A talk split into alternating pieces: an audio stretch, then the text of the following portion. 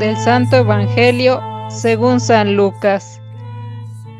En aquel tiempo, Jesús dijo a sus discípulos, estén alerta para que los vicios, la embriaguez y las preocupaciones de esta vida no entorpezcan su mente y aquel día los sorprenda desprevenidos, porque caerá de repente como una trampa sobre todos los habitantes de la tierra.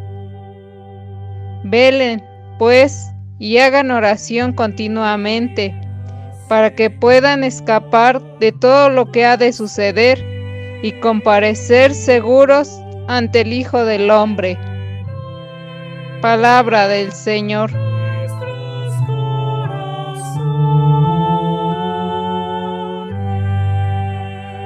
Sábado de la 34 semana del tiempo ordinario, 28 de noviembre.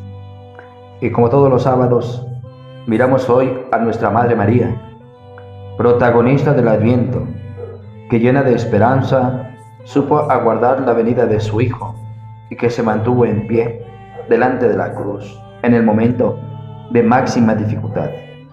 Madre de la Esperanza, ruega por nosotros.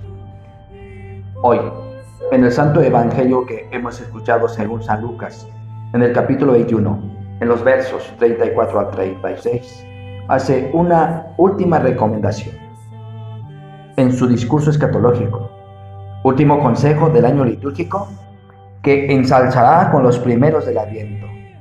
Veden, lo contrario del estar despiertos es que los vicios, la embriaguez y las preocupaciones de esta vida nos entorpezcan la mente. Y el medio para mantener atenta nuestra espera es la oración, pidiendo fuerza para que puedan escapar de todo lo que ha de suceder. La consigna final es corta y expresiva. Comparecer seguros ante el Hijo del Hombre. Nuestra manera de ver la vida, la realidad y la misma presencia de Dios no siempre es nítida. Por eso, en ciertas ocasiones, el discípulo no ve con claridad ni asume con precisión. La liberación y la renovación, tampoco la llegada del reino. De ahí la necesidad, como dice Jesús, de que sus seguidores estén alerta para que no se emboten su corazón. La expresión que utiliza Lucas significa observar con detenimiento, prestar atención, sin que nadie lo supla en esa tarea. La finalidad es que los discípulos eviten sobrecargar, agobiar y hasta abrumar la totalidad de capacidades con las que van orientando y decidiendo su vida. Por darse libertades inadecuadas e ir viviendo a la ligera. Solo así los acontecimientos y la presencia del Hijo del Hombre no los encontrarán distraídos. Para esto, nuestro Señor Jesucristo recomienda a sus discípulos que estén en vela, atentos y vigilantes todo el tiempo, pues lo que hace efectiva la vigilancia es que ésta sea permanente. Además, esta atención tiene que darse en oración para escuchar la voz de Dios. Todo esto ayudará a que los discípulos tengan fortaleza y capacidad de moverse y mantenerse en pie. Todos necesitamos un despertador, porque tendemos a dormirnos, a caer en la pereza, bloqueados por las preocupaciones de esta vida y no tenemos siempre desplegada la atenta mirada hacia los valores del Espíritu. Estar de pie ante Cristo es estar en vela y en actitud de oración. Mientras caminamos por este mundo y vamos realizando las mil tareas que nos encomienda la vida. No importa si la venida gloriosa de Jesús está próxima o no.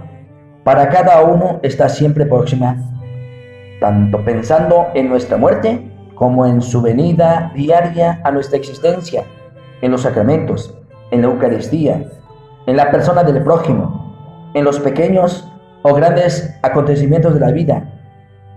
En la Eucaristía se concentran las tres direcciones, como nos dijo San Pablo en su primera carta a los Corintios.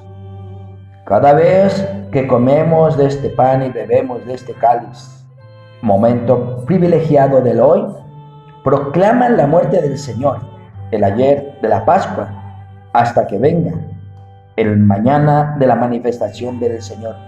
Por eso, aclamamos en el momento central de la misa, anunciamos tu muerte, proclamamos tu resurrección. Ven Señor Jesús. Y este será propiamente el verso que estaremos cantando con mucho entusiasmo y esperanza. Ven Señor Jesús, ven, no tardes. Amén.